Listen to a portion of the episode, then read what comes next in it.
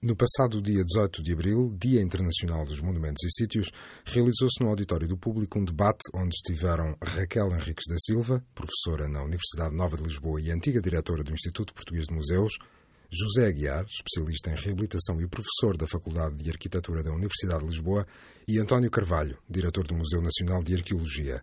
A conversa foi moderada pela jornalista Isabel Salema. Um debate para ouvir na íntegra já a seguir. O diretor do público, David Diniz, fez as honras da casa. Queria uh, agradecer-vos, dar-vos, uh, antes de mais, as boas-vindas uh, ao público, um, agradecer a, a, presença e a parceria com a Direção-Geral do Património Cultural, que organizaram este debate, celebrando, como sabem, o que é o Dia Internacional dos Monumentos e Sítios. Um, e antes de passar a palavra ao David Santos, que é Subdiretor-Geral do Património Cultural, agradecer também uh, a vossa presença uh, e dizer-vos que uh, não há melhor sítio para discutirmos este tema do que o público, um dos poucos jornais, infelizmente, para o país, que ainda dedica bastante espaço a toda a discussão cultural do país. Estamos cá para isso, uma vez mais agradecer-vos e passar também, depois do David, dizer-vos que conduz este debate a Isabel Salema, um dos patrimónios do público. Até já. Obrigado e boa discussão. Eh, dizer apenas, obviamente, que a Direção-Geral do Património Cultural também retribui, obviamente, a boa recepção uh, do Jornal Público a esta parceria com uh, a nossa instituição, uh, o nosso organismo, porque é fundamental, em particular neste ano europeu do património, que haja da parte da comunicação social uma atenção especial aos temas do património e, obviamente, que tenho que agradecer todo o envolvimento, desde Miguel Nóbrega e Isabel uh, Salema também neste projeto e agradecer os convidados de hoje deste debate, a doutora Raquel Henriques da Silva, o arquiteto José Aguiar e também o doutor António Carvalho, para, uh, no fundo, levar-nos uh, por estes caminhos do pensamento e da reflexão sobre o património. Mas o mais importante é também agradecer a presença das pessoas que aqui estão hoje para refletir connosco e, ao mesmo tempo, agradecer toda a disponibilidade daqueles que prezam o património, querem vê-lo valorizado e valorizar o património é também debatê-lo, construindo novas ideias para o futuro. Muito obrigado. Por apresentar eh, as outras pessoas uh, da mesa, é bom ver aqui uma mesa composta pela arqueologia, a arquitetura e a história da arte, com as contaminações que esperamos que se possam estabelecer entre as, entre as áreas. Começava pela Raquel Henriques da Silva, que está aqui à minha esquerda, uma veterana à minha direita, eu sou disléxica, é um dos problemas, uh, que está aqui à minha direita, uma pessoa que já ensinou muita gente na Faculdade de Ciências Sociais Humanas, aqui no público também o nosso, uh, a nossa convivência tem-nos ensinado muito à secção e a mim uh, particularmente. A Raquel é responsável por o lançamento de uma estrutura como a Rede Portuguesa dos Museus, enquanto diretora do antigo Instituto Português de Museus, uma plataforma que conseguiu organizar o tecido museológico que não é apenas do Estado. Um, aqui à minha esquerda, o arquiteto José Aguiar, que é professor uh, da Faculdade de Arquitetura da Universidade de Lisboa, um especialista em conservação e reabilitação, que foi investigador do LNEC, entre uh, várias outras coisas. E passo seguidamente para o arqueólogo António Carvalho, atual diretor do Museu Nacional de Arqueologia, que durante muitos anos trabalhou no Departamento de Cultura de uma autarquia, tem essa experiência, uh, neste caso Cascais. Uh, Bem-vindos e começava por fazer aqui já uma pergunta aos, aos três, partindo do tema do debate, que é o património de geração para, para geração. Qual é que é o património que a vossa geração, a nossa geração, que estuda, conserva e trata da sua salvaguarda, se prepara para deixar aos mais novos, à futura geração. Começava pela Raquel Henriques da Silva. Muito obrigada, muito boa tarde. Agradeço muito este convite. Felicito a DGPC por esta iniciativa. Uh, agradeço muito especialmente aos meus poucos, mas bons alunos uh, que estão aqui, quando viemos estar uh, a ter o nosso seminário na Avenida de Berna que tiveram muita dificuldade em chegar cá, sobretudo as nossas alunas chinesas que estudam Lisboa, sabe-se lá porquê. e é muito difícil responder à tua questão, porque, em geral, o património, então, estando ali na ponta um arqueólogo, que é um grande amigo meu, o, património extravasa geração, passado de geração para geração, Uh, é pouco, não é muito expressivo, creio eu, em, em, em termos de, uh, de património. Uh, de qualquer forma, nós só legamos património, no sentido que damos ao termo no dia que hoje comemora, na verdade, desde o século XIX. E é uma, é uma invenção europeia. É uma invenção europeia essa coisa do património e ainda mais delegar o património. Hoje tem alguma dimensão mundial devido a organismos internacionais, mas efetivamente até ao final do século XVIII ninguém pensava deixar património nenhum, a não ser de formas muito pessoais, mas que eram sujeitas a que outras decisões pessoais o alterassem completamente. Por exemplo, o conceito de monumento e o conceito de sítio eh, são designações com uma modernidade absoluta, com algum impacto, eh, com real impacto internacional, devido aos organismos internacionais, o ICOMOS, nomeadamente, que o José Aguiar aqui representa, eh, mas que são criações europeias num momento de grande viragem. Eu introduzo isto para ir já ao que tu dizes. Num momento de grande viragem, quando se define o património e se retiram alguns edifícios, porque começou por ser edifícios antes de, serem, de ser conjuntos ou sítios, para nós contemplarmos e venerarmos em termos de história, é porque eles tinham perdido função. Portanto, a definição, o arranque do património começa com o fim da sociedade do antigo regime na Europa, com a perda de importância, um, pelo menos na ordem política da Igreja, e, portanto, o nosso património é um património que resulta de edifícios que vão ficando sem função. Às vezes, aos alunos de museologia, digo que, de alguma forma, é o que acontece hoje com as fábricas, e uh, podemos extravasar com aldeias, com a arquitetura uh, dessas aldeias, com a agricultura. À medida que vão perdendo função, nós tornamos-las património. Uh, portanto, o património é cada vez maior e, portanto, legar património, estamos a falar de monumentos nacionais, é? naqueles anos, já muito antigos, embora deste século em que houve uma crise em Portugal, às vezes também provocava os alunos para dizer quanto é que vale os Jerónimos. Quando estávamos a estudar uh, o que é dar seguro às obras de arte, por exemplo, pronto, os Jerónimos. Uh, quanto é que vale os Jerónimos? Os chineses não perguntaram o preço ainda uh, e, portanto, eu não tenho a certeza quanto é que vale os Jerónimos. Queremos legar os Jerónimos, que há patrimónios indiscutíveis que uh, nós já os recebemos como legado e passamos como legado. Outra coisa, e eu gosto de prática, Isabel, desculpa, vamos já calar. Uh, vou mostrar o mais simples. Eu trago três casos que me tiram o sono e me dão um grande sofrimento, e alguns de vocês também. Eu odeio perder. Odeio perder. E este é um caso em que a gente perdeu demais. Uh, deixa cá ver se eu consigo. Está a passar? Não, não está a passar coisíssima nenhuma. Uh, portanto, uma coisa são os patrimónios indiscutíveis. Uh, outra coisa são sítios como este, um sítio lisboeta extraordinário, que alguns conhecerão, com certeza, bem no centro do Centro Histórico de Lisboa, eh, é a Praça das Flores.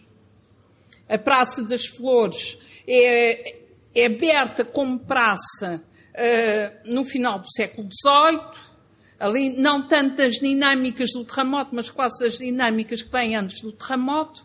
Há descrições dela no início do século XIX, nomeadamente feitas por estrangeiros, falam num sitiamento onde ainda havia uh, cabras ou ovelhas a pastar, uh, com muitas flores, Portanto, é uma praça com, centralizada com jardim, com uma escala muito pequena, como são muitas vezes as praças lisboetas, e vocês ao fundo veem, não é? adivinham, e, qualquer, e vão lá visitar quem não tem presente, um, o casario.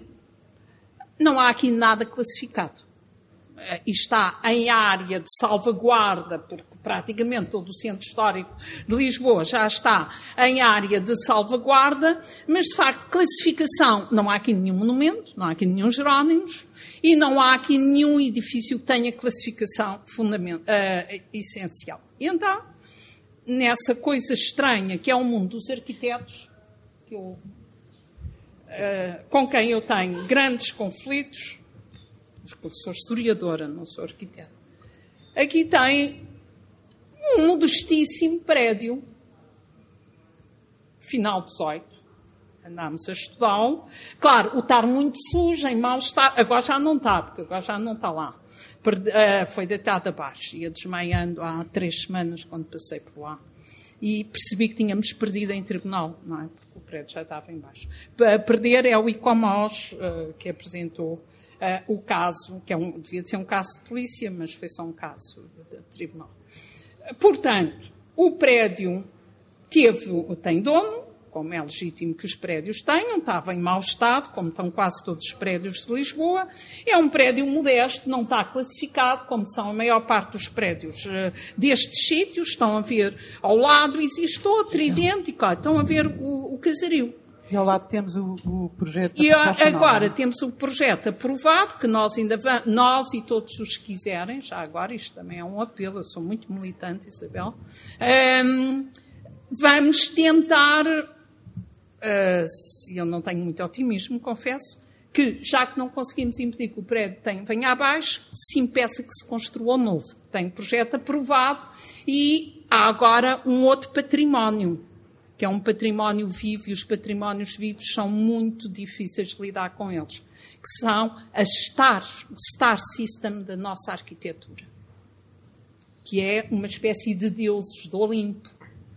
E este é o Eduardo Souto Moura, não é pequeno. Uh, é um grande, é um grande arquiteto, indiscutivelmente. Por acaso é um homem que eu prezo imenso, trabalhei com ele uh, no Museu de Viseu e uh, chateámos-nos sempre, e eu perdi sempre, graças, graças a não sei quem. Uh, é um homem, tenho pena que ele não esteja cá, mas eu vou-lhe dizer isso a próxima, nunca o tinha dito, mas agora tenho essa convicção. É um homem com imenso desprezo por estes patrimónios. Posso, Nunca pensei que ele tivesse. Pronto. Posso okay. aqui tentar introduzir o arquiteto uh, nesta conversa e, no fundo, um bocadinho a propósito do legado eh, na concepção mais aberta do património, o que é que fica uh, para a próxima geração ou, ou para nós próprios nos, nos próximos tempos. Uh, focando agora um pouco neste regresso ao centro histórico, que há anos parecia um pouco impossível de recuperar. Como é que está a ser feita essa reabilitação e, no fundo, qual é a cidade que estamos a construir agora? Focando um pouco nos problemas que a Raquel uh, levantou uh, e nos, nos na, da sua experiência na área da conservação e reabilitação. Muito boa tarde, muito obrigado pelo convite para estar aqui. Eu começo por confessar que não sou historiador de arte, não sou arqueólogo, sou, como dizia o Adolfo Loos, um, um, um pedreiro que aprendeu latim, sou um arquiteto. E, portanto, não tenho afluência, não tenho uh, a capacidade de organizar as ideias que os meus colegas têm, mas tenho a profunda convicção que um arquiteto deve ser um procurador do habitat, como o definia uh, Silva Dias. E o que é que significa isto, ser um procurador do habitat? É alguém que se bate para que os homens tenham um mundo mais feliz, mais organizado, mais estruturado, ganhando umas massas pelo caminho, como é óbvio, porque senão não se pagam as contas do ateliê. Uh, dita esta pequena butade, o que é que eu posso ajudar nesta discussão? Hum, eu, olhando assim à distância, eu já tenho cabelos brancos, uh, o mundo passa por impulsos. E o impulso no século XX foi vamos em frente e com toda a força. Que o passado, morra o Dantas, e, portanto, façamos cidades novas, construir, sejamos capazes de construir o admirável mundo novo. E fizemos uma grande asneira, como todos sabem. Agora estamos num momento um bocadinho oposto em que parece que temos medo de tudo. Temos medo do Trump, temos medo do Kim Il-sung, temos medo da bomba atómica, temos medo da SIDA e, portanto, estamos num momento, evidentemente, em que o imperativo da história, ou o refúgio da memória, compensa um bocadinho esta histeria de medo do futuro em que estamos. Haveremos de encontrar outros momentos em que consigamos outros equilíbrios, mas olhando assim a, longe é o que me parece. E isto traduz-se em quê? Tem, traduz também numa patrimonização muito grande de quase tudo. Nós hoje, o intangível é património, a Antártida é património. Aliás, olhamos para ela como, já não separamos de que é património natural, património cultural, porque também é o olhar de salvaguarda da Antártida, é um olhar cultural, um olhar científico. Mas isto também corresponde a um momento de alguma insegurança. Portanto, isto é um problema. Mas perante isto tudo, o que é que legamos que era a pergunta? Eu acho que o, que a nossa geração lega, e eu acho que todos aqui nesta mesa o fizeram, eh, lega muito combate, muita, muita investigação, a, a construção de, de, saberes para resolver isto tudo. Eu, quando olho à minha volta, as grandes investigações estão feitas em quase todas as áreas. Agora, a grande investigação é quando as áreas começam a conjugar.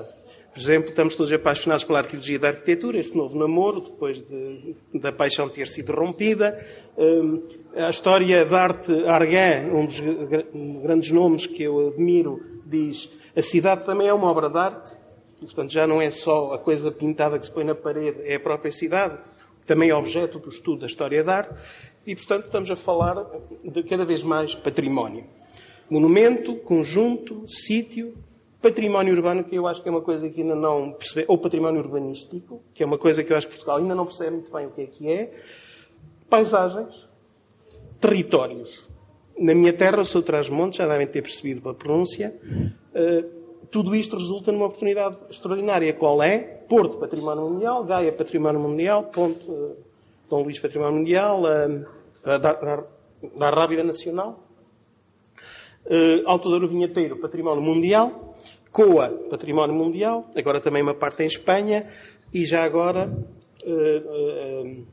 aquela cidade espanhola universitária que fica na Salamanca. Portanto, de repente temos um eixo de quase 200 km com quatro coisas de património mundial e, e, isto é uma grande oportunidade. É uma grande oportunidade, mas depois, se olharmos com alguma atenção, vemos imensos problemas. E, e quais são os problemas? Eh, todos queremos, até a minha terra, Chaves quer ser património mundial. Eh, portanto, a vontade de tudo ser património mundial é extrema. Vimos isso quando na Unesco tivemos que discutir a lista indicativa. E o problema é que todos queremos ser património mundial, mas depois temos património mundial. Poucos querem eh, conservar, manter de acordo com aquilo que seria legítimo esperar de uma coisa que é que é mundial, mas mais que mundial, diz a lei portuguesa, e nós sempre, temos sempre as melhores leis do mundo, não sei se as praticamos, e a lei portuguesa diz se é património mundial também é património nacional e depois implica toda uma série de questões que muitas vezes não gostamos. E não gostamos de quê? Por exemplo, estabelecer buffer zones, zonas de proteção, e depois não transcrevemos para a legislação portuguesa. Para quê? Para que, entretanto, passarem alguns projetos que nos dá jeito. Portanto, fundamentalmente, acho que fizemos o trabalho de casa, fizemos uma construção a vários níveis que está temos as bases daquilo que podia ser um novo futuro, uma nova oportunidade patrimonial, mas corremos seriamente o risco de eh, deitar a criança com a água do banho fora e de perder a galinha dos ovos de ouro que gostaríamos de legar a outras gerações. E porquê, que, esse diálogo, porquê que esse diálogo uh, agora punha em, esse diálogo de história da arte, arquitetura, uh, ele é fácil de fazer ou ele, o problema não passa por aí, passa por, por outro nível? em relação, não particularizando ou não, no caso da Praça das Flores, uh, ou como é que é a cidade que nós uh, estamos a reabilitar? Uh, ela é una em relação à arquitetura, urbanismo ou há, uma, há rupturas? Há rupturas e há rupturas importantes. por exemplo, no urbanismo, penso que em Portugal ainda não, não se pensou muito sobre o que é isto de falarmos de conservação integrada, do que é que é isto de reabilitação urbana, porque os modelos que muitas vezes aplicamos são modelos que vêm do século passado. Dito de outra maneira, Portugal otimizou-se para fazer eh, construções novas, edifícios novos. E os agentes que fizeram ou que destruíram as periferias, agora os mesmos agentes, de repente, reciclam-se para uh, destruir uh, a memória e, a, e as, as, permanências que devemos manter. Uh, o que é que os eu quero dizer com imobiliários, é isso que estamos a falar? Não é só os agentes imobiliários, isso somos todos nós. Vou dar vários Sim. exemplos. Um, quando nós definimos, primeiro, a própria noção de património urbano e património urbanístico, é um conjunto de aspectos, não é só uh, ruas e praças e fachadas.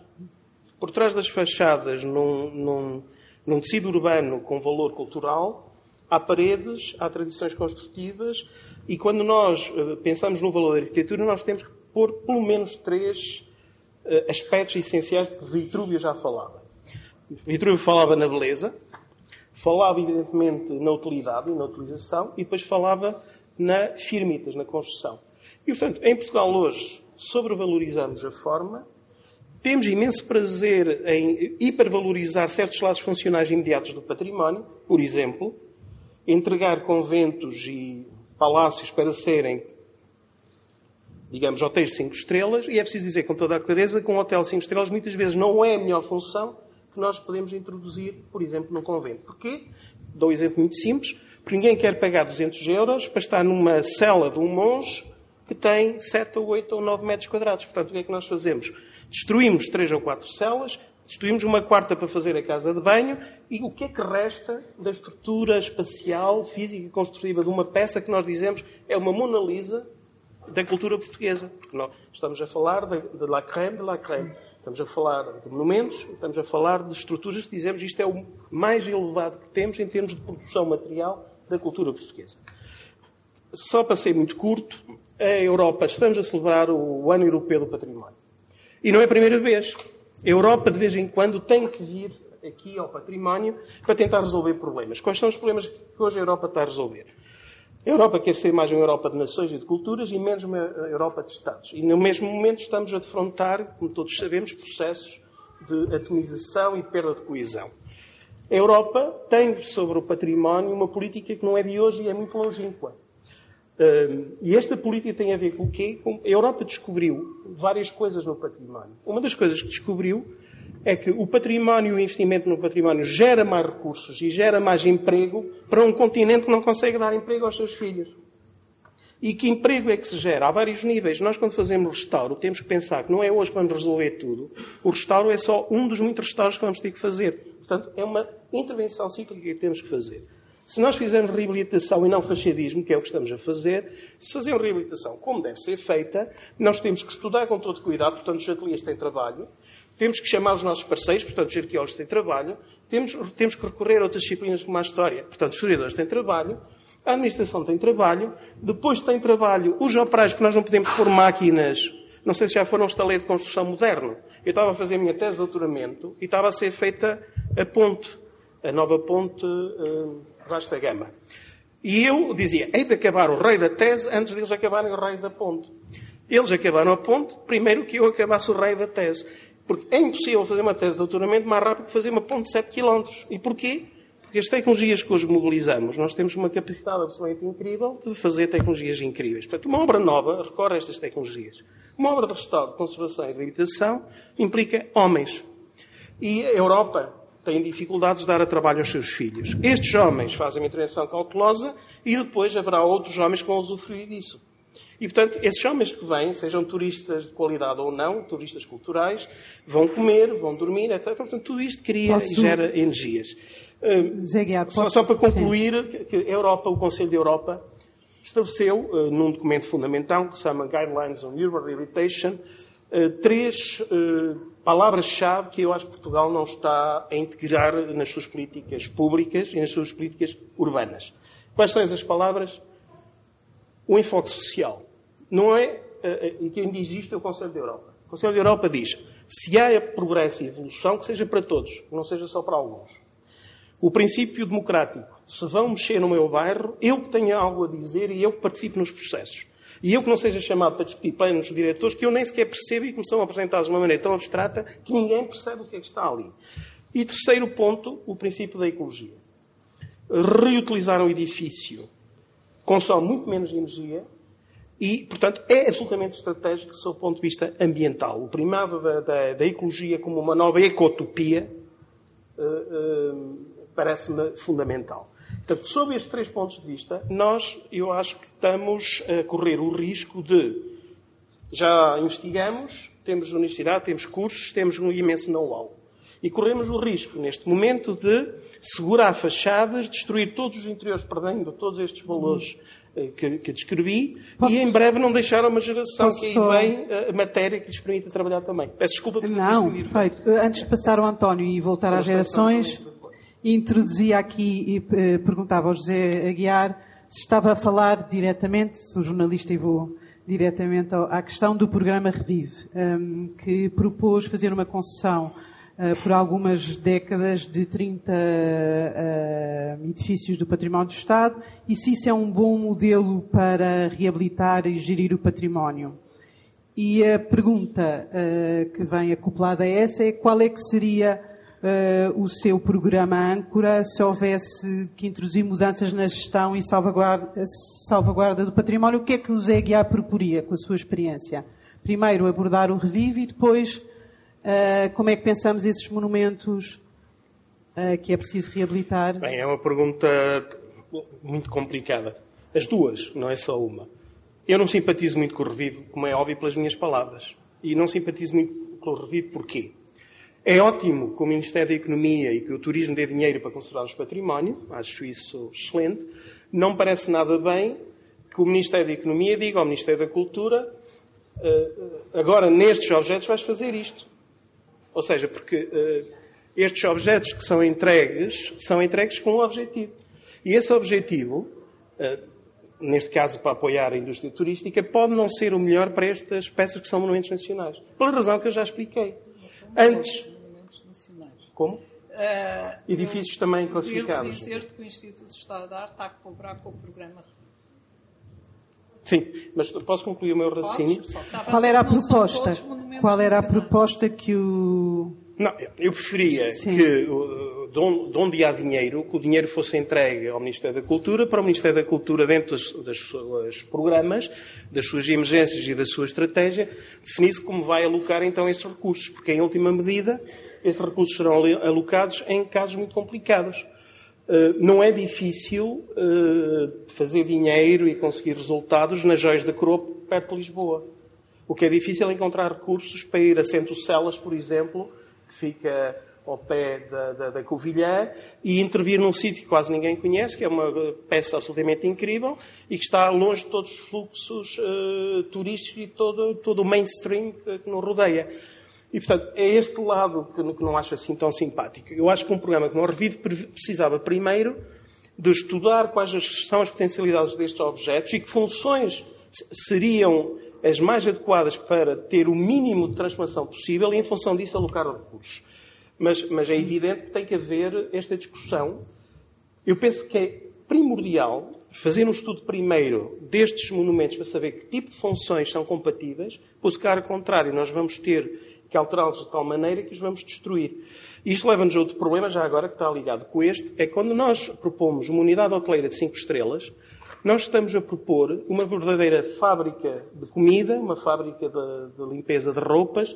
Estamos a falar de 100 quartos, senão não tem viabilidade económica. Portanto, estamos a falar de uma estrutura muito grande. Pesada. Muito pesada. E, portanto, nem todos os, os monumentos, nem todos os edifícios portugueses conseguem alocar isso. Podemos ter uma estratégia, como, por exemplo, João Luís Carrilho da Graça teve quando fez uh, uh, a intervenção. Crato? Sim, no Crato. Podemos dizer, então fica no monumento os espaços mais de encontro, sem grande alteração, e depois vou fazer ao lado um, um, um tal edifício moderno, contemporâneo, que também pode ser uma possibilidade. O que acontece aí é que muitas vezes o turismo não gosta deste tipo de hipótese. Porquê? Porque considera que o utilizador quer estar é no monumento e não num edifício ao lado onde fiquem os quartos. Portanto, é evidente, a minha proposta para este tipo de, de, de discussão era aceitar que a cultura tem capacidade dentro de si mesma de fazer opções, de fazer quadros estratégicos, detectar onde é que estão os pontos cruciais e usar esse dinheiro para essas intervenções estratégicas penso que há uma inversão uh, na maneira como isto está a ser conduzido. Ok. Uh, Raquel, uh, António Carvalho, antes de passar assim outra vez, a Raquel pediu para, Não, Raquel Henrique é, é só pediu um para falar um pouco. Eu, eu tenho, obviamente, receios em relação ao programa Revive, mas Uh, o Instituto de História da Arte, uh, que é o instituto que eu integro, foi convidado através de mim para integrar uma, um grupo de trabalho que envolve a DGPC uh, e envolve o turismo de Portugal. E aquilo que está a ser feito, edifício a edifício, o conjunto dos, dos edifícios do Revive, é, da nossa parte, aquilo que eu designei e está a ser feito por bolseiros que foram contratados para o efeito, um estudo histórico-artístico, portanto, eh, sobre cada um dos edifícios, eh, que é desenvolvido ao mesmo tempo e em parceria que na DGPC está a ser definido uh, o âmbito de salvaguarda a impor. Portanto, é, é uma situação prévia. Uh, o turismo antes fez o levantamento dos edifícios caso a caso, que nos passa, que era a DGPC, que era nós, e depois, quando os concursos são abertos, são abertos, mercê desses condicionamentos uh, que são definidos. Não está nada claro dos poucos concursos que já foram abertos, pelo menos do que eu tenho conhecimento em relação aos 20 e tal edifícios. Tenho estado a acompanhar que sejam todos para hotéis. E alguns têm ficado desertos e alguns têm sido retirados. Apesar de tudo, tu ainda há bocado dizias, nós temos boas leis e depois não as aplicamos. Uh, se calhar tam, uh, também noutras instâncias. Apesar de tudo, na ordem dos princípios e na ordem do trabalho que está a ser realizado, uh, o programa não está mal legislado. E a DGPC não entra no fim. A DGPC define o âmbito da salvaguarda a impor, ou seja, as áreas que não podem ser objeto de intervenção. Mas e já me calo. Tem aqui um edifício no, na Rua das Portas de Santo Antão, faz parte do Palácio da Anunciada, a quem os técnicos, os técnicos da DGPC deram um parecer completamente negativo. E ele está neste estado. E aquilo que eu vos mostrei ainda há bocado não era, não era, não é uma instalação de arte contemporânea é aquilo que do jardim que os técnicos da DGPC disseram que era para manter, é o que salvou um dragoeiro. Salvou-se não, por enquanto está assim. Todo o jardim foi demolido à volta.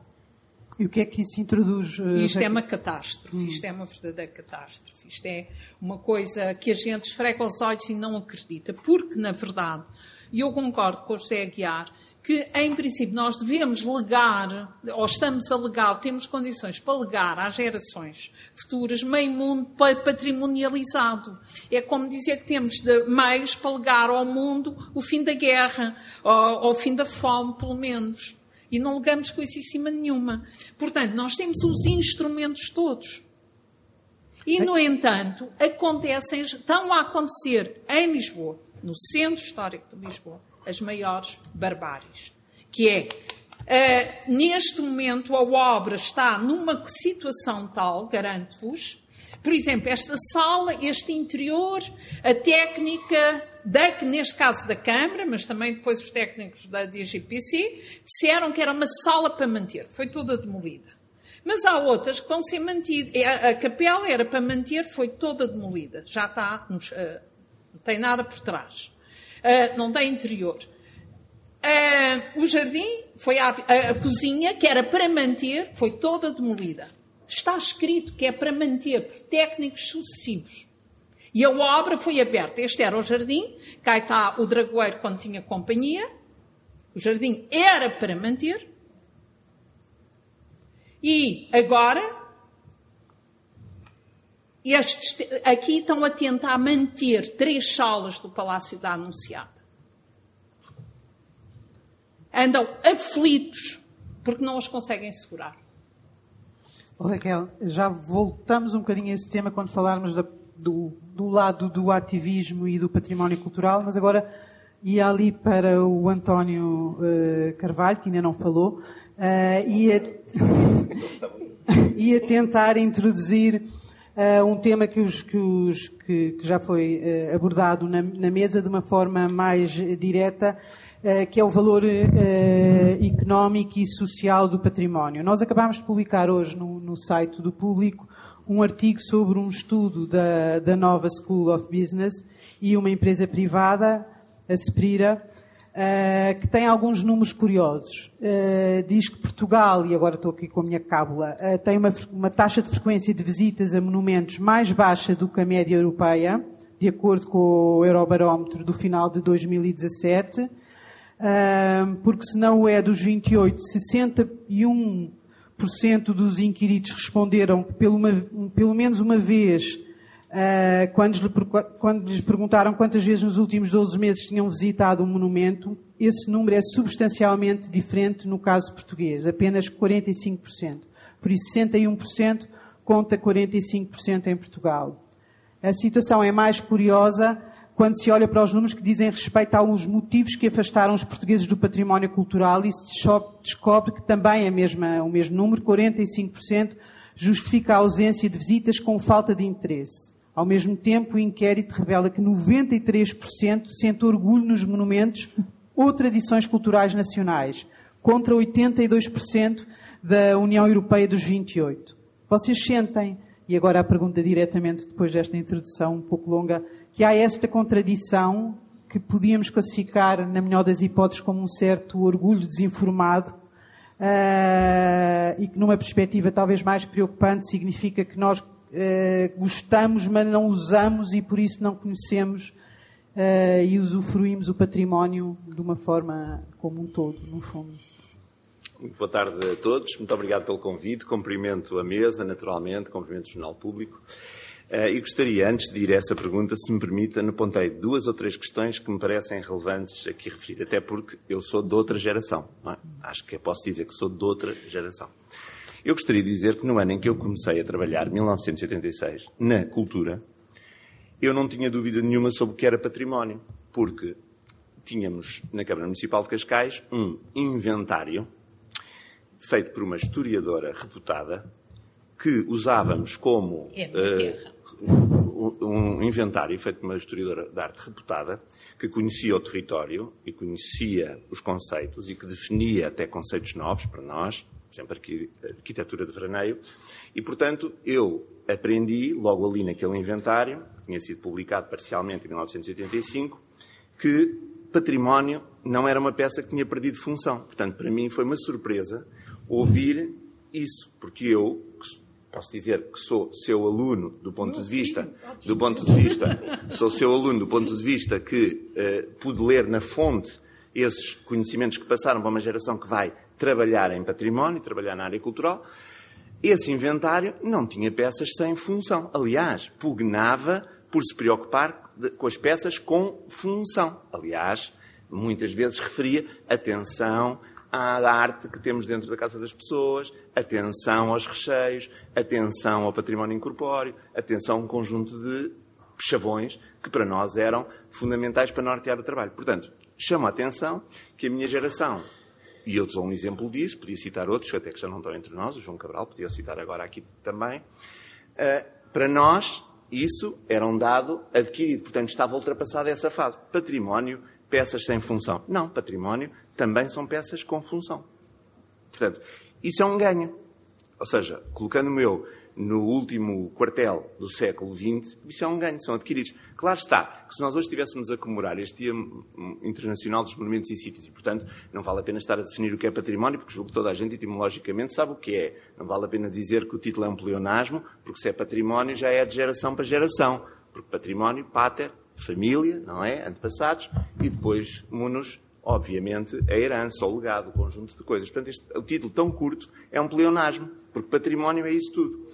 Portanto, nós legamos um conjunto de bens, sejam eles de que natureza forem, mas legamos também o debate das gerações anteriores sobre esses mesmos bens e sobre as categorias de proteção desses bens. Por isso é que nós muitas vezes encontramos um bem que tem uma função, foi classificado por uma determinada geração de imóvel de interesse público e depois, de repente, a classificação só para monumento nacional. Também há desclassificação, mas também acontece essa sobreposição. Era o segundo comentário que queria fazer. Portanto, tendo assumido funções no Museu Nacional de Arqueologia em 2012 e com 125 anos de história, faz este ano, está aqui a garrafa d'água, uh, não me oferece qualquer tipo de dúvida ao valor que se dá ao património. Nenhum. Há uma dimensão de conservação, há uma dimensão de respeito pelo legado. Claro que eu posso pensar em abater ao inventário. Foram as equipas que a professora Raquel Henriques da Silva e a doutora Simoneta Luz Afonso liderou, que também teorizaram sobre isso. Nós sabemos o que é abater ao inventário e temos condições para abater ao inventário. No entanto, nós sabemos muito bem o que é que estamos a tratar quando estamos a falar de património.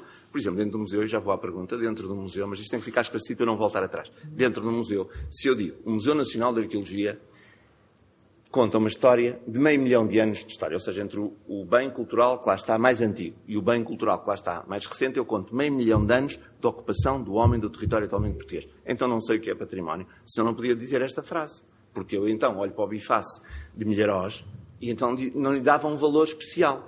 Claro que na exposição que lá está agora, em que nós tocamos em bens arqueológicos, isso representa um ganho, porque nós conseguimos isolar um conjunto de bens culturais para tocar. Há 20 anos não tocaríamos naqueles bens culturais, mas nós hoje tocamos naqueles bens culturais porque no quadro do debate o debate avança. Sobre o que me perguntou, e, este, e para ficar este assunto resolvido. E, Também gostaria e uma coisa é um museu, outra coisa é uma cidade. É, mas o museu Sim. guarda, é verdade, mas claro, estes dois senhores pensam, pensam a cidade, mas estes aqui. dois senhores Sim. pensam a cidade, e eu acho que não, não uhum. se espera que três nesta mesa Sim, venham claro. pensar assim, ah, portanto, eu também estou aqui. Gostaria, no entanto, de dizer uma coisa que me pareceu muito interessante, muito interessante, e tomei nota, porque me interessa imenso esse, esse conceito. Hoje em dia as ciências estão a encontrar-se. Toda a gente fala disto. As ciências estão a encontrar-se, os estudos gerais, a partilha de informação de várias das ciências. Claro, mas quem trabalha no Museu Nacional de Arqueologia sabe o que é isso antes da definição do limite das ciências. Portanto, nós sabemos que havia um conjunto de ciências que Leite Vasconcelos e outro ajudou a delimitar. Por isso eles eram enciclopedistas, nós podemos referir assim. Eles ajudaram a delimitar a arqueologia, a história, a numismática, a heráldica, a etnografia e podia continuar por aqui fora. Ou seja, esse retorno à junção após a delimitação, uma delimitação absolutamente imprescindível, é novamente um ganho. E num astro de tempo muito grande, obviamente que isso é muito útil para um quadro de de análise e um quadro de referência. Portanto, quando se diz agora, precisamos do contributo das várias ciências e as ciências encontram-se. Alguns podem falar de, de, de interdisciplinariedade. Nós falamos de encontros óbvios, como explicou uma vez num sítio público onde eu estava, dizia a professora Raquel Henrique da Silva, a geografia vem antes da história. Bah, se a geografia não viesse antes da história, o título desta exposição que nós temos agora no museu não podia ser Territórios. Geografia determina a história, como é óbvio. Sobre o que me perguntou, e assim não volto mais às questões para trás, espero por outras.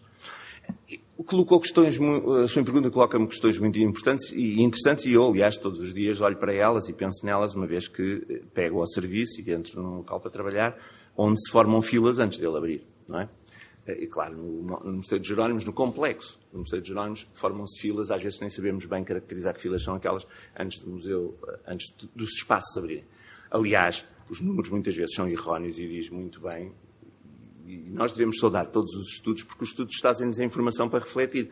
Quando nós pensamos na estatística do claustro de Jerónimos, nós dizemos Mosteiro de Jerónimos, mas é o claustro do Museu de Jerónimos que estamos a referir. E falamos do ano passado 1,2 milhões e tal de visitantes. Não estamos a falar dos visitantes da Igreja, que são um número completamente diferente desses. Há uma tese, aliás, de um colega nosso. Os tais 200 mil que o António falava não, são, antes, são 5 subiram mil. De, um, de um ano para o outro. Sobem, neste mil. momento estão a subir cerca de 200 mil, à volta de 200 mil, para, para obviarmos aqui os números, 200 mil no, no visita ao claustro nos Estados Jerónimos. Mas não são os visitantes da Igreja, porque Sim. à Igreja estão a ir vários milhões por ano, que nós não estamos a contabilizar, não temos um sistema de venda de bilhetes. Para, para lá nem sequer é da nossa responsabilidade, nossa da EGPC.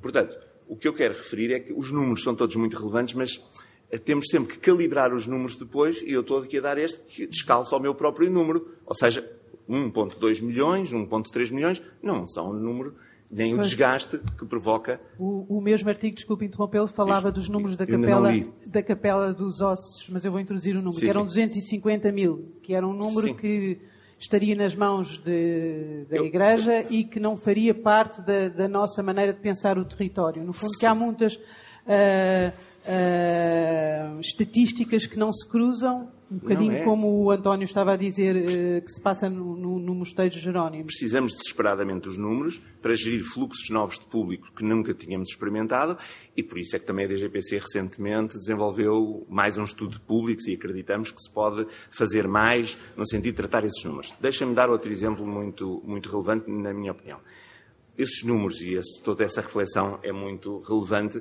porque nós temos que comparar também com os outros e com aquilo que os outros dizem e com os outros olhares que muitas vezes nos provocam, uh, nos, nos, fazem parar.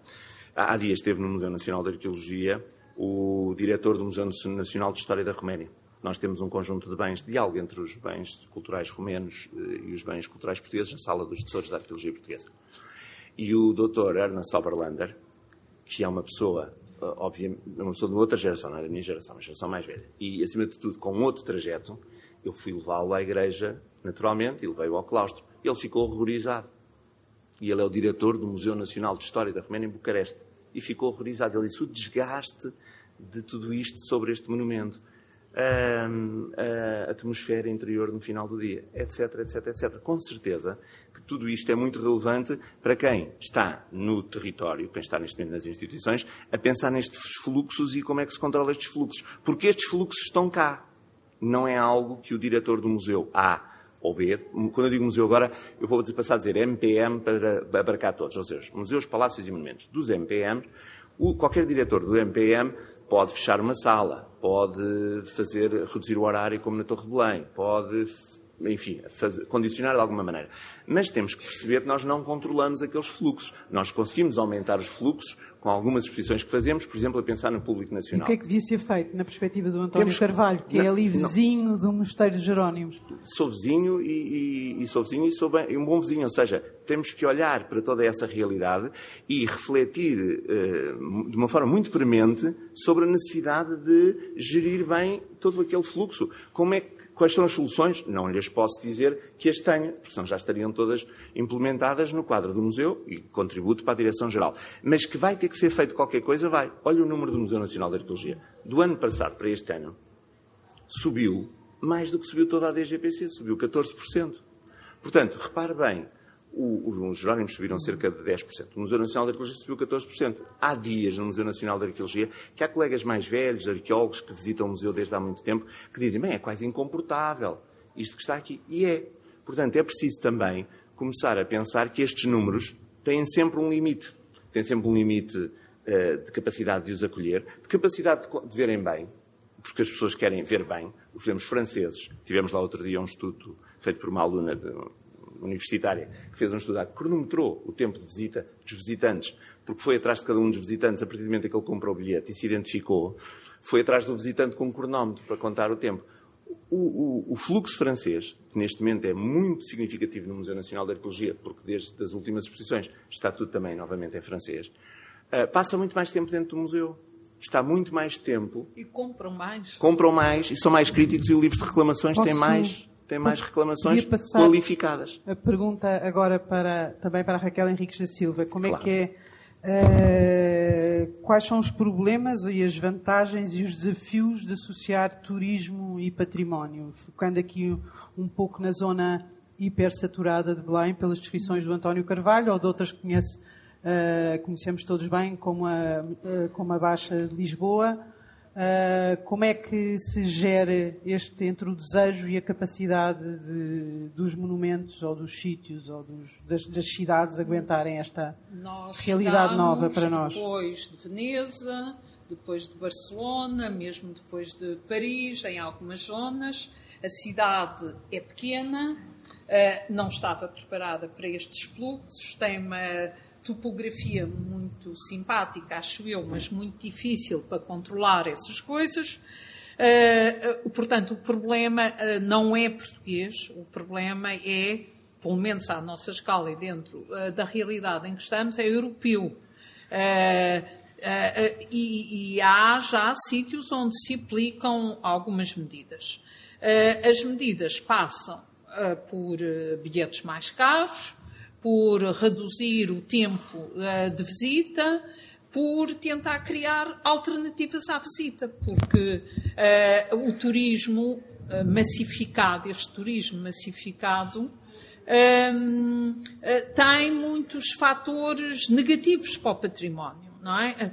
não podemos ignorar isso. Eu não transformo isso num, num drama. Uh, e acho que estamos apenas a começar. Mas estamos a começar. E com monumentos muito sensíveis, como são os Jerónimos, o que eu gostava, sabes o que é que eu gostava? É que a DGPC pudesse, uh, ou seja, que o governo quisesse que uma parte substancial das receitas dos Jerónimos fosse aplicada de imediato a criar uh, uh, soluções. Uh, soluções que passam por investir em sítios onde as pessoas possam estar mais confortavelmente e não entrarem tanto, em zonas de estar, em alternativas de visita. Uh, dentro uh, do próprio Jerónimo? Sim, dentro dos Jerónimos e na envolvência. É possível. Hum. Não vamos agora, quer dizer, há muitas soluções possíveis. E o sítio de Belém faculta. As pessoas às vezes vão para a fila e o António está a dizer aquilo que todos nos interrogamos e a gente nem percebe porquê. Ah, porque tem que ir para a fila. Mas se houvesse efetivamente ah, outro tipo de direcionamentos, era possível fazê-lo. E, na verdade, o dinheiro, uma parte desta receita, que é neste momento muito, muito substancial, devia e não está a ser aplicado a criar, desde já, instrumentos próprios de melhorar algumas coisas. Uh, uh, uh, que pode passar, por exemplo, repara, é? Para mim é uma coisa muito evidente em Lisboa. Parece que estou a agravar o problema, mas não estou. Porque é que alguns monumentos, algumas partes dos monumentos, em vez de abrirem de manhã, não abrem de manhã, mas não fecham todos às seis da tarde. Nós temos os turistas às seis da tarde, com o, céu, o sol quase a pino, com os monumentos todos fechados. Quanto é que isto custa? Não sei, há que ver. Quer dizer, eu acho que é uma das coisas que Lisboa podia fazer, é jogar em horários diversificados e não estar tudo aberto exatamente ao mesmo tempo entre as 10 e as 6 da tarde, sobretudo no verão, portanto, em que me parece que os gastos, nomeadamente de energia, ou desagradável estar a passear no monumento à noite, não se põem. Nós temos luz natural mais duas horas. Era possível, acho eu. Eu gostava de fazer, uh, por exemplo, essa experiência. Acho que há outras. Mete-me impressão. Uh, uh, os turistas serem todos expostos da rua, por exemplo, a Torre de Belém. Porquê é que não abre só uh, a partir das 15 horas? Ou das 16, menos horas, mas prolongar. É? onde até pela, pela, temperatura e pela incidência da luz é mais suave, talvez, a, a estadia, a visita. Portanto, eu tenho, como costumo dizer, turmas de alunos desempregados que são fantásticos. Podem arranjar no instante N soluções e implementá-las, desde que lhes paguem alguma coisa, que é pouco. Voltava agora um bocadinho à, à questão da geração e a geração uh, uh, que preocupa o tema que escolhi por este, para este ano, se bem percebi, percebi através das, de, do CLI sobre o e-commerce, é em relação às próprias gerações que estudam e, e, salvaguardam e conservam e fazem parte dessa comunidade das, dos profissionais do, do património. Eu perguntava se os vossos colegas mais novos uh, do que nós, eu que sou da geração do António, não muito diferente do José Guiar, mas enfim, uh, se esses colegas mais novos estão interessados em coisas diferentes, se olham para, os, para, os, para as problemáticas e só, só olham para as coisas e procuram coisas diferentes. Há menos arqueólogos agora do que havia, no, não, há muito mais. Continua, há uma, há, uma, há uma divisão por todas as áreas que é mais ou menos igual ou, ou há novos não, Pensa, pensamentos de formas diferentes. No fundo, a pergunta é, é essa. Muito obrigado, porque realmente há questões geracionais e as questões alteram-se. A geração anterior à nossa, nós os dois, tinha uma preocupação muito grande de inventário. Por exemplo, nós já lucramos com, com, tudo isso.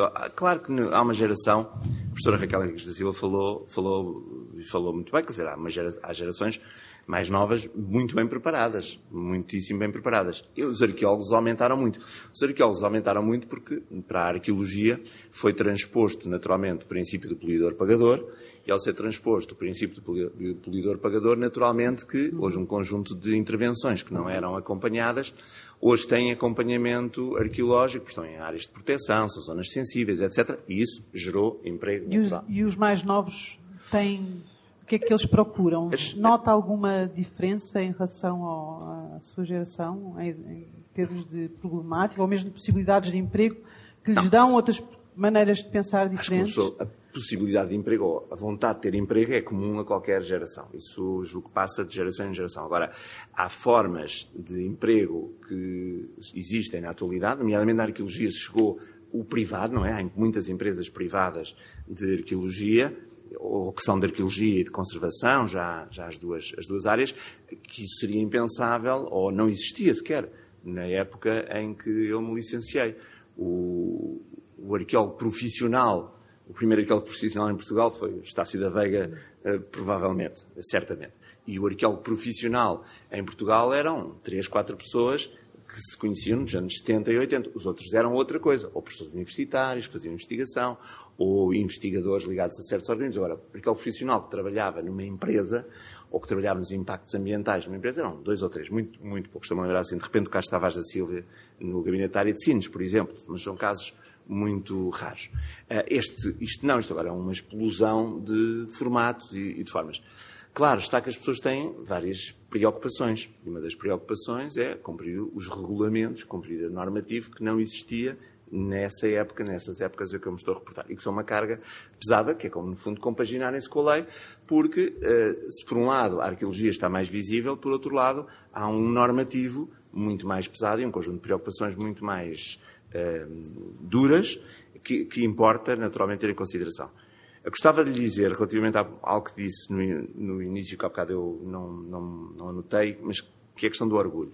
Chamou-lhe orgulho, eu não li ainda o estudo, chamou-lhe orgulho? É, não muito informado. Não muito informado. Havia uma contradição orgulho, entre uma coisa e outra. Mas há um orgulho. E eu acho que, e, claro está que muito desse orgulho foi fabricado noutro tempo. Foi fabricado noutro tempo. Noutro tempo histórico, que nem sequer é o tempo da democracia. E passou, de alguma maneira vai passando.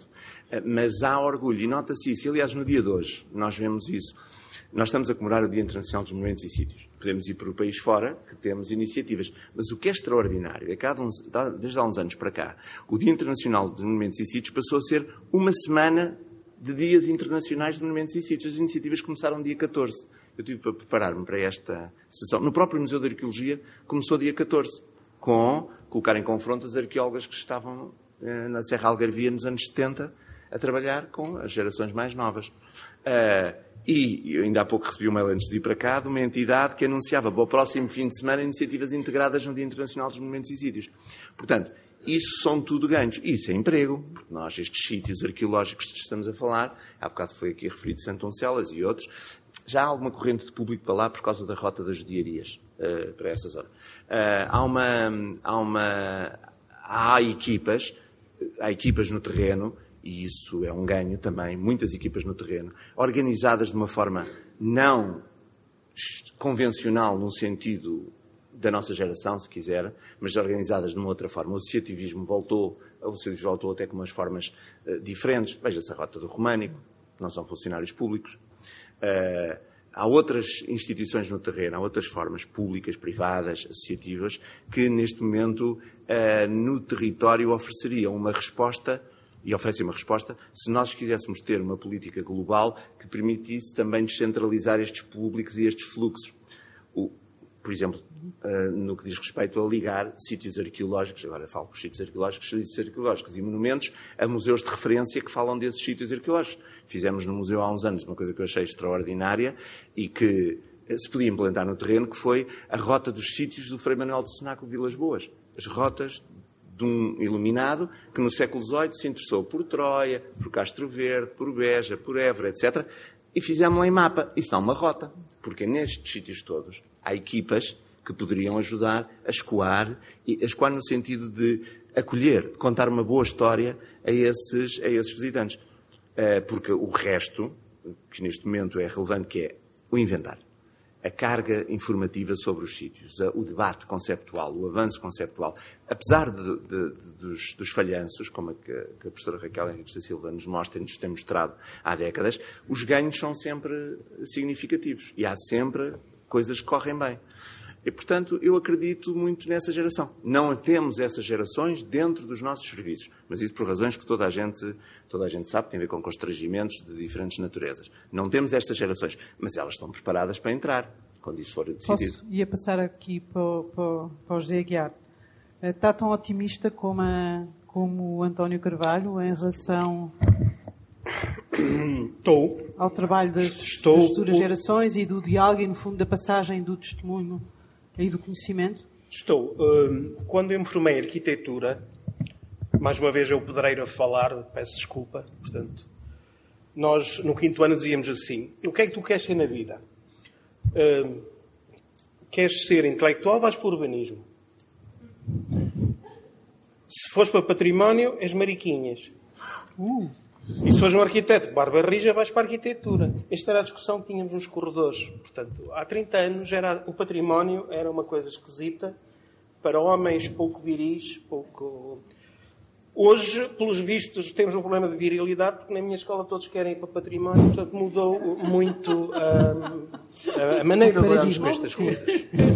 Portanto, esta é a primeira coisa que eu queria dizer. Portanto, Há mais gente a querer ir para património. Há muita gente e essa, não temos só os arqueólogos, nós formamos, por exemplo, também agora os conservadores restauradores, que são imprescindíveis, porque nós não, já não temos aqueles operários que sabiam tudo, isso desapareceu, morreram. Eu quando fiz a tese, fiz uma série de entrevistas de gente, está toda morta. Estou a orientar uma tese sobre Marta Santos, sobre uh, os estuques algarvios, e, e a Marta de vez em quando, olha, já morreu este, já morreu aquele. Enfim, e, Portanto, morreram estes, mas nasceram os conservadores restauradores e nasceram novos parceiros e novas disciplinas. Temos condições, fizemos o trabalho de casa, as universidades, os laboratórios de investigação, os órgãos do Estado, as eh, disciplinas, as corporações, os recorpas, para pegar nisto de outra maneira. O lado, depois deste lado otimista, e, há, e está cheio de oportunidades. Estávamos a falar aqui dos itinerários. Portugal felizmente ambicioso, e pôs, pôs na lista indicativa do património mundial, que todos os países têm que desenhar, a Rota de Magalhães, que é só dar a volta ao mundo. Ou seja, é todo o mundo. E já agora, Portugal, por proposta do ICOMOS, que eu represento aqui, pela primeira vez propôs um arquiteto vivo para entrar para a lista do património mundial, que é a obra de Alves Vieira, que é um Miguel Ângelo da nossa cultura. E já agora aproveito para, para responder um bocadinho à Raquel.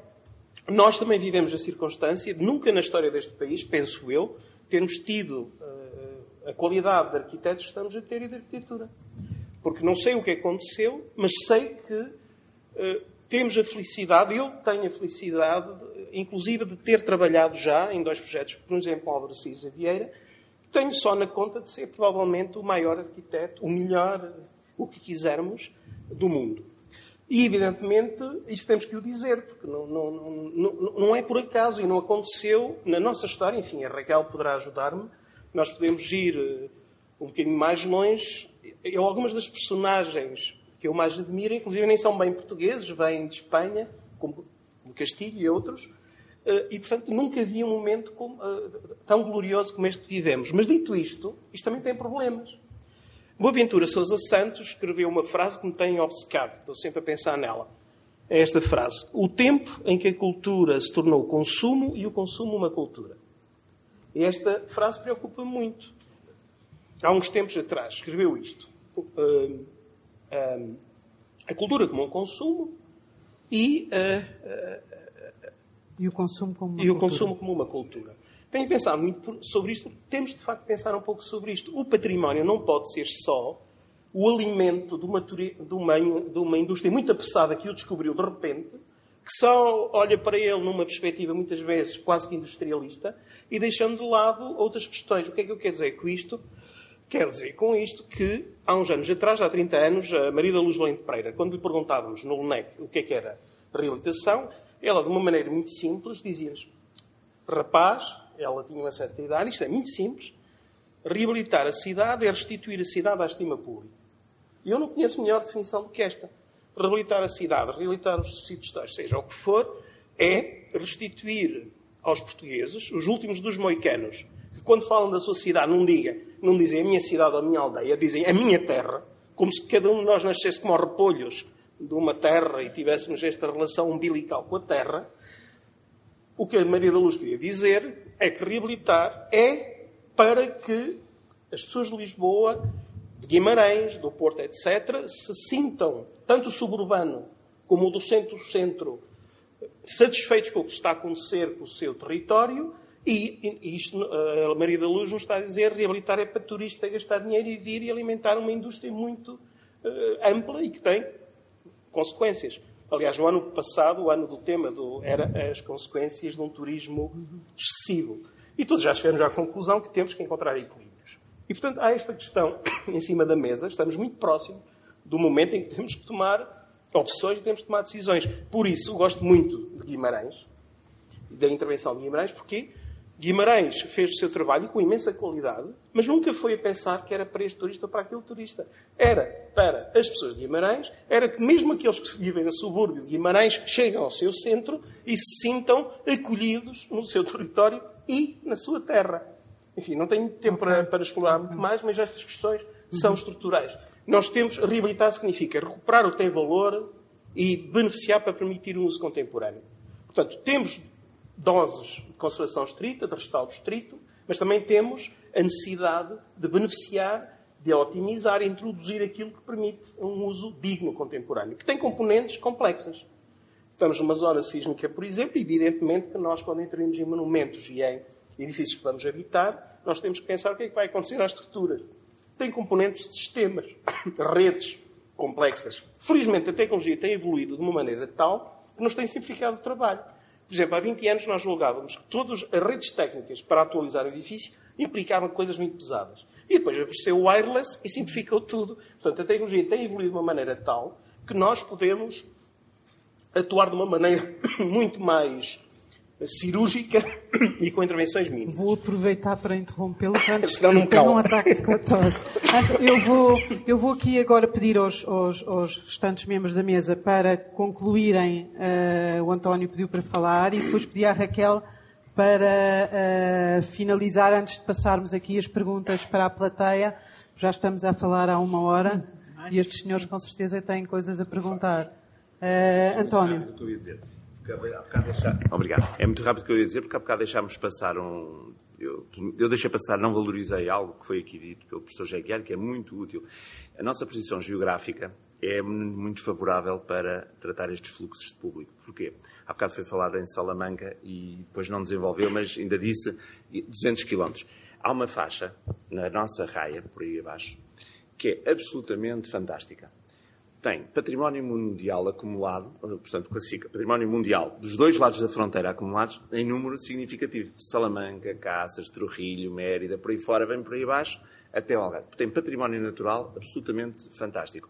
E este, quando eu falava destas redes e destas equipas descentralizadas que surgem um pouco por todo lado, temos a grande vantagem de que todo esse território desertificado tem uma população muito significativa do lado espanhol que não está do lado português essa população do lado português, em números significativos, está na costa, não está nesse interior. A, man a mancha populacional significativa junto às terras portuguesas na fronteira é espanhola.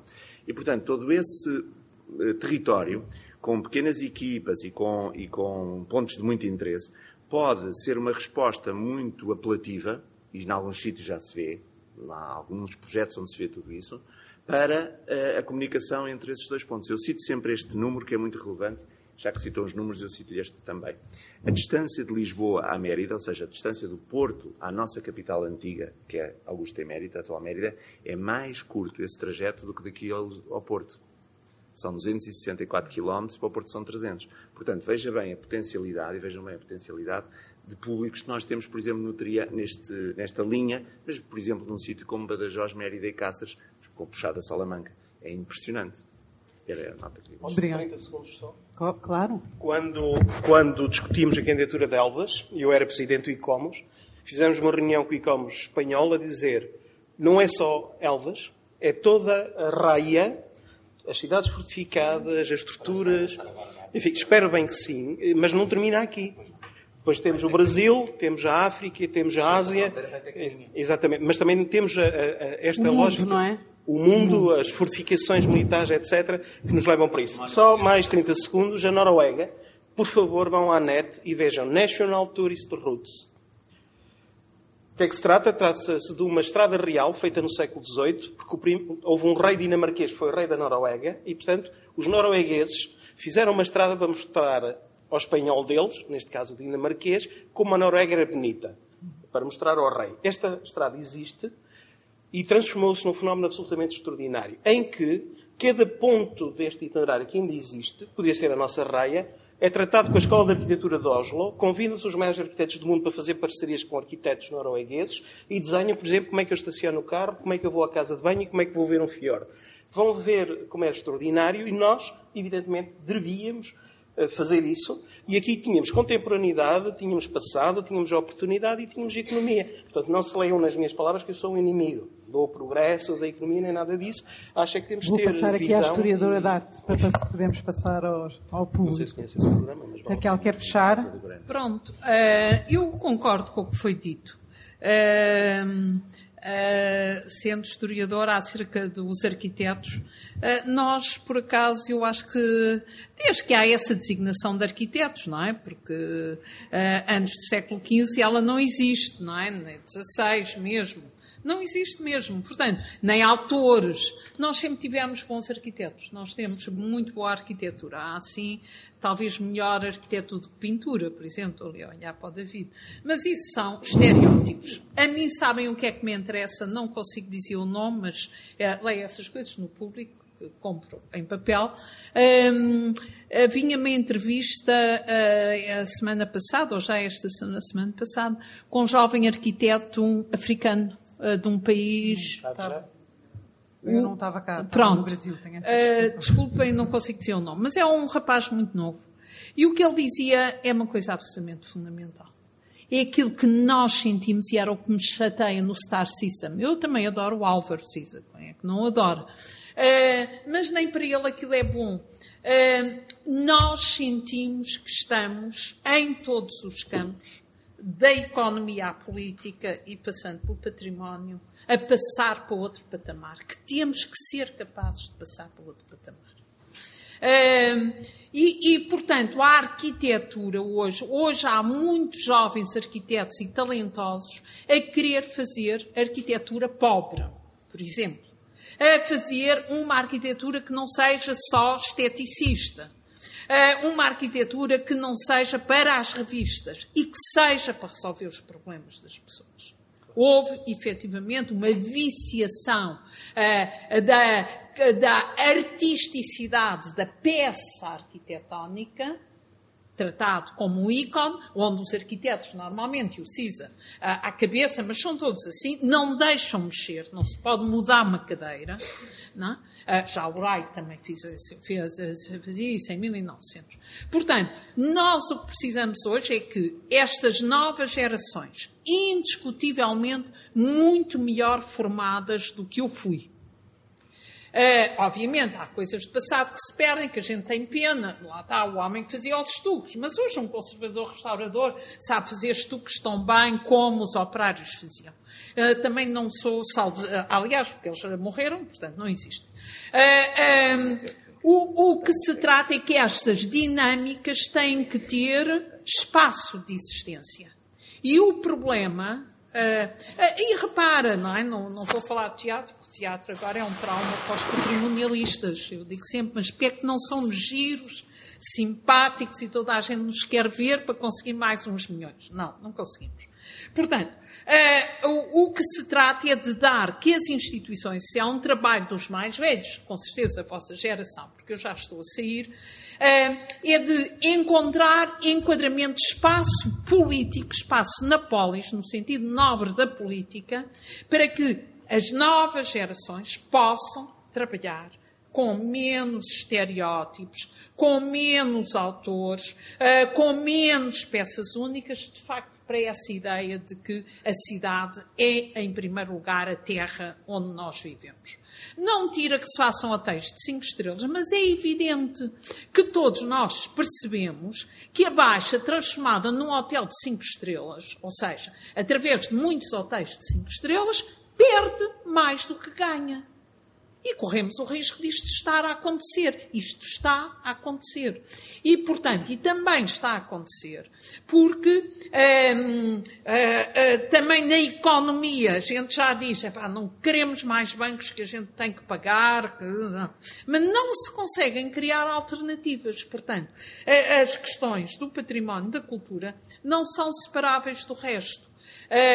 E aquilo que eu tenho pena é que a DGPC Uh, vocês também têm esse problema com o jornal. O jornal vai acabar, não vai acabar. Como é que pode não acabar? É fechar-se? É ser diferente? É deixar de ser jornal? Uh, quer dizer, nós não temos estes problemas resolvidos, nem temos soluções para eles. Agora, o que eu pretendia que a DGPC, que é um organismo de tutela aqui, que promove uh, este encontro, tivesse um espaço de laboratório quisesse trabalhar, apostar num espaço laboratório e investir uh, um, algum dinheiro nesse espaço de laboratório, que é ir ver o que faz a Noruega, ou o que faz não sei o quem, ou o que fazem então, por todo o lado, gente que não está a jogar numa perspectiva autoral, nem nesta perspectiva sinistra, não é? Que uh, da gente dizer como é possível tanta brutalidade. Como é possível tanta ignorância? Tanto uh, uh, vontade de ganhar e agora não sabem segurar os tetos daquelas salas. Uh, não é? Como é Raquel, é possível isto? Desculpa, se calhar íamos, não, desculpe sim. interromper, se calhar íamos aqui dar um bocadinho de espaço ao David Santos antes de passarmos para, para a plateia, que foi aqui interpelado várias vezes, uh, David Santos. Bom, uh, naturalmente que, em primeiro lugar, congratulo-me pela vivacidade do debate, uh, pelo interesse e pelas questões colocadas não só uh, pela Isabel, como também na, na, nas respostas e na, e na reflexão que, que, essas respostas uh, nos podem proporcionar. No que diz respeito à parte institucional da minha resposta, obviamente, tanto à Raquel como ao José Aguiar, um pouco menos ao António Carvalho, mas, enfim, pairam sempre questões que têm a ver com as tensões que o mundo contemporâneo colocam à relação entre o turismo, o património cultural, aquilo que nós queremos preservar, e indo ao encontro do tema, que apesar de ser muito redundante num certo aspecto, uh, ainda há pessoas que não têm essa, essa, essa consciência não só do termo em si, do património, que significa precisamente passar testemunho, passar algo de geração em geração e algo determinante, fundamental. Uh, mas para lá dessa relação, nós hoje vivemos todos, seja do ponto de vista de organismos do Estado Central, do, dos municípios, das instituições públicas ou privadas que, no fundo, atuam na cidade e numa cidade como Lisboa ou Porto, que são as duas principais cidades do nosso país e que têm, naturalmente, que viver com este acréscimo de interesse por parte dos estrangeiros que nos querem visitar, que estão apaixonados pelo nosso país e nós temos que lidar com isso da forma mais equilibrada possível, naturalmente, como o José Aguiar fez referência, de que não há aqui ninguém contra uh, a recepção uh, àqueles que nos visitam, pelo contrário, aliás, os portugueses têm fama e também têm proveito de saber receber e, e, nós não vamos abdicar de saber receber. Mas também temos que criar as condições para que essa recepção não perturbe, ou pelo menos não inviabilize o futuro da passagem de testemunho desse património às gerações vindouras. Estamos todos de acordo e a DGPC tem as suas responsabilidades, como o Ministério da Cultura, como os governos, enfim, como todos. Sejam aqueles que têm responsabilidades de administrar esse património, sejam aqueles que têm a responsabilidade também de o pensar, de criar equipas de laboratórios e a DGPC não está obviamente, uh, distante dessa ideia, procurará, dentro das suas possibilidades, uh, enquadrar, no fundo, todos os estudos, como este estudo que hoje foi apresentado da CEPIRA, todos, todas as reflexões que possam permitir uma nova política, ou pelo menos uma política mais adequada a estas tensões que vamos sentindo cada vez mais, são não só bem-vindas, como tem a obrigação o Ministério da Cultura de as perceber, de as poder depois refletir em decisões concretas e nós estaremos atentos também a essa matéria, naturalmente. Olá. Uh, Fala-se muitas vezes na, na ausência do Museu dos Descobrimentos. As pessoas apresentem-se, por favor, está bem? Ah, sim, sou, sou o Walter, trabalho aqui no jornal. Um, na ausência do, do, Museu dos Descobrimentos em Lisboa, que, que é uma coisa que faz falta, que, que que não se entende como é que ainda não existe. Ora, ele existe. É o Museu da Marinha. Eu não percebo, ainda que há dias vi no, no top 10 ou no top 20 do, dos museus mais visitados eh, de Lisboa, não constava o Museu da Marinha. É uma coisa surreal. A única coisa que era preciso era, era fazer eh, mudar o nome, ou seja, Museu da Marinha e dos Descobrimentos. E promover devidamente o, o museu acho que teria muito mais. Podia desviar, por exemplo, pessoas que estão. Eu passo todos os dias em Belém e é gente aos molhos ali na Torre de Belém a tentar entrar na Torre de Belém. Uh, podia desviar muita, uma parte dessa gente para, para o Museu da Marinha. Raquel, quer responder? Não, eu estava aqui a recordar que o Luís Raposo hoje publica um artigo muito interessante. Uh, eu tenho uma posição de princípio. Quando falam em criar novos museus, fico bastante uh, respiro fundo e digo pronto, digas lá, porque nós temos tantos museus a precisarem de ser vitalizados e que têm tantos problemas que criar novos museus uh, é chutar para a frente. A questão do Museu das Descobertas, do título da designação, está hoje uh, muito bem num artigo da opinião do Luís Raposo, que é nosso colega e amigo, um, e que discute vários temas e, uh, e uh, agora por politicamente incorreto. Uh, que é falar do Museu das Descobertas, o que nos dá uma situação uh, um bocado neocolonial. Ele sugere um tema que tá, um título que tem andado muitas vezes uh, também em cima da mesa. Ele diz que já o propôs, certamente que sim, eu por acaso também já, e outras pessoas também. Propus isso com o Zé Sarmento Matos há, há já há muitos anos para a Ribeira das Naus, que era o Museu da Viagem. Pronto. Uh, uh, tirar essa ideia e substituir, uh, integrava-se essa gesta dos descobrimentos em, na designação de viagem. Uh, pronto, se fôssemos discutir aqui porque é que achamos que é necessário um Museu das Descobertas, acho que a ideia da Câmara Municipal, porque a ideia neste momento está do lado da Câmara Municipal de Lisboa, não é um museu tradicional, como já se chegou a pensar, uh, das descobertas, de contar mais ou menos a história que o Camões conta uh, desde os Lusíadas, uh, mas hoje tem que ser num sentido muito mais de troca, de interculturalidade e de assumir os lados não heróicos dessa época e que, no entanto, não impede que sejam tratados. Eu acho que, de facto, o conceito de viagem é? Uh, uh, é, é, um conceito mais englobante. Pronto. Obrigada. Ah, não uh, deixo, só Bom, Lucina Canelas, jornalista sentada, sinto-me também aqui uh, impelida a fazer uma pergunta e que tem a ver com o estudo que a Isabela falou uh, e referiu durante, durante esta sessão e que nós tivemos a tratar durante o dia a partir de uma conferência com uma das coordenadoras, a Catarina Valença Gonçalves, e eu, antecipando uma das conclusões que o estudo vai trazer em dezembro dessa conversa que tive com ela, presumo que eles vão propor que haja uma maior intervenção dos privados na gestão dos monumentos em Portugal. E ela faz uma distinção muito clara. Vocês falaram várias vezes da ocupação por grupos hoteleiros de património em património uh, classificado e alguns até classificados como património nacional. Uh, ela classifica essa ocupação, essa utilização que nós temos hoje dos, dos monumentos por, pelos grupos hoteleiros como ocupação e não como gestão patrimonial. Eu gostaria de vos ouvir sobre isso, se para vocês é gestão patrimonial, se é ocupação, e que tipo de, de ligação é que vocês gostariam de ver uh, os privados terem com os monumentos e com o património nacional em Portugal, para além da ação mecenática habitual. Eu conheço bem a Catarina e também o Lobo de Carvalho já agora, que foi meu aluno, portanto já estamos nesta geração. E também me lembro já agora do pai dele, que foi um pioneiro da reabilitação, talvez um dos primeiros em Portugal. E, portanto, conheço as ideias deles e, em grande medida, concordo.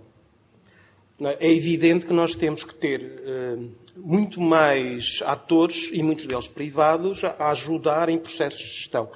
O que me parece uh, uh, difícil às vezes é, por exemplo, gerar imensas receitas nas joias da coroa, por exemplo, estas, e depois os desgraçados dos outros objetos perdidos no país não poderem ter também retorno. Portanto, temos que encontrar perequações para tentar encontrar estas soluções.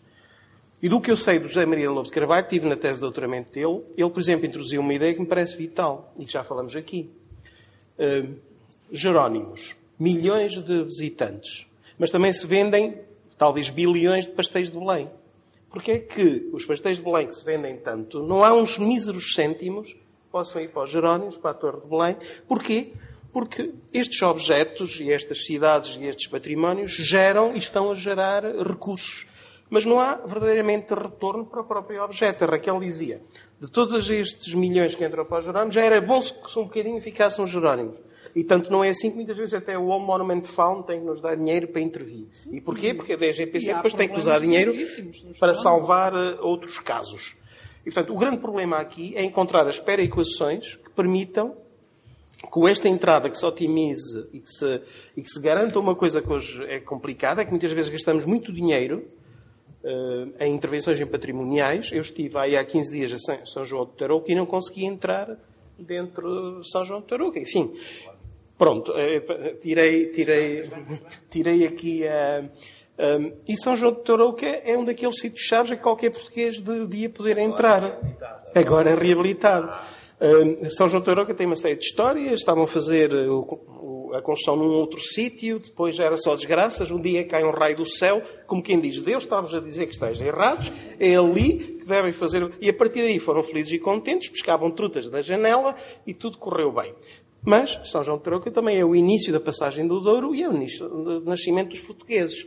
E, portanto, é evidente que, que nós temos que garantir que qualquer português possa, em horas úteis, entrar nesse sítio absolutamente mítico. É óbvio. Eh, e, portanto, isto levanta. Eh, há aqui questões onde, evidentemente, a gestão e a parceria têm que, têm, têm que existir. Temos é que encontrar soluções para que isso não se traduza só no entregar, eh, digamos, das receitas e dos benefícios aos privados, dizendo o Estado é incompetente, no momento em que retiramos ao Estado, tem meios para muitas vezes atuar. E agora, sem querer tocar nesta ferida, nós tínhamos uma Direção-Geral com 75 anos de experiência em monumentos, extingui-la. Uh, o, o, a DGPC já foi IPAR e PPC, eu já nem sei muito bem o que é que foi. Uh, na Catalunha, quando falo com meus colegas de património, eu, o, o, atual diretor de património da Catalunha, quando começa as conferências, mostra sempre uma fotografia. E na fotografia estão três pessoas, um belinho muito belinho, um belinho menos belinho e ele já tem cabelos brancos. E ele diz, os três diretores de património da Catalunha fomos nós três. Portanto, em 100 anos, três diretores um deles está ali presente a falar connosco e isto mostra-nos o quê? A consistência, a constância, a dedicação das políticas. Vejamos o caso português e veja como estão a ser retirados meios pessoal às direções regionais. Aliás, houve a ideia, a certa altura, das direções regionais irem para as CCRs, ou seja, ficar dependente de políticos, de presidentes da Câmara que elegem presidentes de Câmara, e como temos, por exemplo, momentos nacionais, a depender de circunstâncias locais. Portanto, temos mesmo muito que falar muito sobre estas questões, e, mas estou plenamente de acordo que nós temos que encontrar meios eh, que podem passar também por esta articulação com sistemas de gestão protocolados, temos é que encontrar as perequações e as soluções que permitam que depois também exista. E aqui nós, eh, deixa-me só concluir dizendo uma ideia. O grande debate aqui é: nós somos um país de influência cultural inglesa ou francesa? E na Inglaterra, com o National Heritage, com o English Heritage, etc., todos esses processos estão eh, muito claros. Portanto, existe uma proteção global e uma política global que é definida pelo Estado e depois há uma espécie de franchising que permite que os privados possam atuar. Este é o modelo inglês. Mas nós sejamos francos, o nosso modelo tem muito mais a ver com a tradição napoleónica, com a tradição francesa, onde existe uma presença bastante grande do Estado e dos, dos, seus níveis. E, portanto, temos que discutir isto com uma certa calma, porque, no fundo, isso é uma mudança também muito grande de paradigma e de qual é o modelo de gestão que Portugal aplica. Mas não, não sou contra, contra esta entrada uh, dessa visão. Desculpe lá por me ter estendido tanto. Não, António, quer acrescentar alguma coisa? Não, uh, eu sobre essas coisas é assim. Uh, eu sempre fui funcionária pública, que é uma, uh, uma coisa que muita gente acha que não serve para nada. E, na verdade, assisti nos anos 80 ao boom das universidades privadas, que já morreram todas. Os colégios do secundário não. Existem e parece que, em alguns casos, funcionam bem. Hospitais, umas vezes ouço dizer que os privados uh, são mais eficazes, outras vezes dizem que são os públicos os mais eficazes. Já há caixas de depósitos ou não há, não sei. O público é privado e funciona bem. Aquilo que me interessa não é público ou privado, até porque há o público tracinho privado, que se calhar para a cultura e para o património é mais indicado. Ah, é exatamente como se há Ministro da Cultura ou não há Ministro da Cultura. Tem dias. Um dos melhores momentos para a cultura foi uma secretária de Estado, que chamava-se Teresa Patrício Gouveia. Pronto. Ah, as pessoas dizem, ah, não, mas é muito mais importante ter um ministro. Para quê? Perguntamos nós hoje em dia. Ora, portanto, eu não sou nominalista. Eu acho que, que a pergunta da Lucina, e peço desculpa por estar a interpretar a pergunta da Lucina, era também sobre a ocupação. Se, no fundo, se, se, se, trata é assim, modelo é que estamos à procura a questão, A questão é quem define estes modelos e a força e a vontade dos organismos. Porque este caso da anunciada, todos os pareceres técnicos foram negativos a obra chegou a estar embargada. Mesmo o vice-rei Manuel Salgado, ou o rei, já não sei, concordou com os pareceres negativos. E, no entanto, foi feito o último que eu hei de mostrar, que é a Casa da Pesca do Palácio Pombal, depende da estação agronómica. A gente nem sabe como é que ela ainda está de, vagamente uh, de pé. Portanto, aqui o que se trata, e por exemplo, acho, espero não me arrepender do que estou a dizer, estou a falar da situação atual, o Revive, que é essa entrada de privados, parece-me que está ali a ser delineado, porque também há um interlocutor no turismo, que é uma arquiteta e é uma pessoa de bem, e tem ali alguma força de mando, depende, sabe-se, isto é quase caso a caso. Claro que nós não queremos ocupação, nós queremos gestão. Mas que modelos de gestão de património? Diversificados. Diversificados é o que eu pretendo. E pretendo que os interlocutores não sejam meia dúzia de tipos cheios de dinheiro que a gente não sabe quem é, que sejam muito. Uh, uh, mas que sejam, lá está, as pequenas empresas, essas é que eu queria ver dar-se enquadramento e meios e financiamentos, devia de ser agora, uh, para os novos quadros comunitários, era incentivos nesta área, para que pequenas empresas e não necessariamente as grandes unidades hoteleiras pudessem atuar. Porque reparem, o, o, uh, isto às vezes é uma guerra sem quartel. Não sei se têm acompanhado, o público tem noticiado aquela história do hotel que está a parecer que já foi embargado não sei quantas vezes e que volta à carga num leito de cheia do Rio Douro. Num sítio extraordinário do Rio Douro. Eu tenho sempre esperança que de facto não seja construído, mas uns dias sim, outros dias não. O grande problema é, mais uma vez, a ausência de política. Porque os modelos existem, a formação técnica existe, as boas experiências existem, o que não há é enquadramento para que as coisas. E depois não há apuramento de responsabilidade. Ninguém é preso aqui. Isto é um caso de prisão. Obrigada. Uh, agradecer especialmente ao David Santos por ter uh, ajudado a montar este debate foi maravilhoso. Acho que estas, estas discussões e divergências uh, são precisas e uh, as pessoas sentarem-se à, mesa e uh, ter a contribuição das perguntas do, do auditório, algumas delas com quais nós não estamos muito habituados a, a ouvir ou dialogar. E agradeço a todos, à mesa e ao público a participação. Até ao próximo debate, que está marcado para daqui a um mês, uh, dia 18 de maio, no Dia dos Museus. Obrigada. Muito obrigado. Obrigada.